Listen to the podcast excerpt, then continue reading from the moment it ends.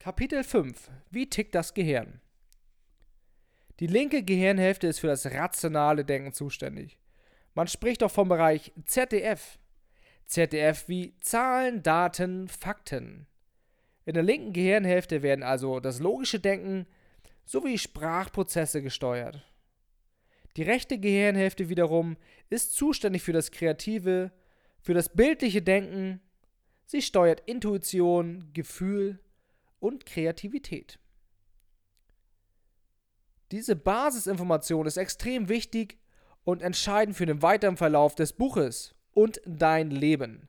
Denn es kommt darauf an, wie du täglich mit anderen kommunizierst und vor allem auch, wie du täglich mit dir selber redest. Das Gehirn denkt in Bildern und versteht keine negativen Ansagen.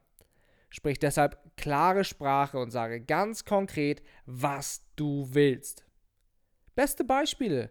Denke nicht an einen rosa Delfin. Denke nicht an eine saftige Zitrone. Denke nicht an einen weißen Bären. Da dein Gehirn allerdings negative Befehle nicht verstehen kann, kommt beim Gehirn eben auch nur genau das an, was es nicht tun soll.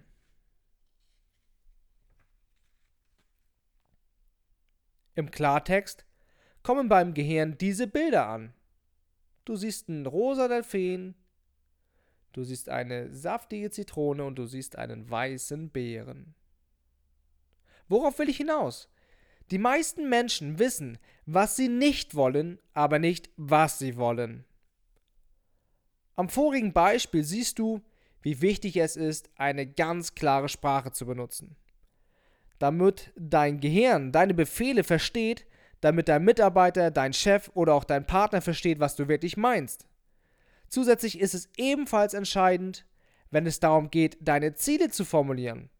Dazu findest du im Kapitel klare Ziele setzen und erreichen mehr.